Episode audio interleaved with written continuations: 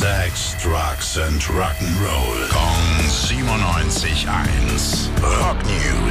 Guten Morgen, mein allerliebster Tim. Was hast du denn wirklich mitgebracht? Ein wunderschönes Zitat. Als Journey-Fan fühlt man sich im Moment wohl wie ein Kind, das seinen Eltern beim Streiten zuschauen Oh, muss. oh. Hat ein Fan gesagt. Er geht vor allem um einen Twist, der im Moment zwischen Neil Sean und Jonathan Kane äh, ja am Laufen ist. Ja. Bisschen versöhnlich wird es Ah. dagegen zwischen Ex-Sänger Steve Perry und dem Rest der Man Band. höre. Ja, da gab es auch ja einige Zeit jetzt eine Klage rund ums äh, Markenrecht, Copyright und sowas. Ja, ja. Hat er jetzt fallen gelassen und Neil Schon hat gesagt, na ja, also jetzt können wir uns wieder ein bisschen besser unterhalten. Vielleicht kommen wir uns da wieder näher.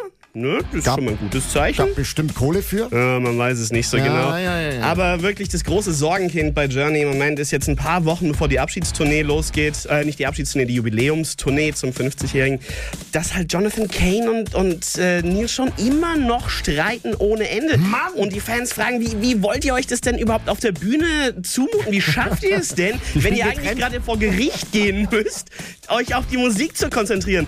Und schon, Neil schon hat gesagt, naja, wir haben großartige Musik geschrieben. Greg Rowley, der auch schon lange dabei ist, wird mit dabei sein. Und wir müssen uns einfach auf die Musik konzentrieren und die ehren und würdigen. Dann klappt es schon. Also diese beiden Streithähne sollten sich mal ein Beispiel an uns beiden nehmen. Das- Ja. ja, harmonischer könnte eine Beziehung nicht Ja, laufen. solange das Mikro an ist, ne? Dankeschön. Rock News. Sex, Drugs and Rock'n'Roll. Jeden Morgen 9 um kurz vor 8 in der Billy Billmeyer Show. Gong 97.1. Frankens Classic Rock Sender.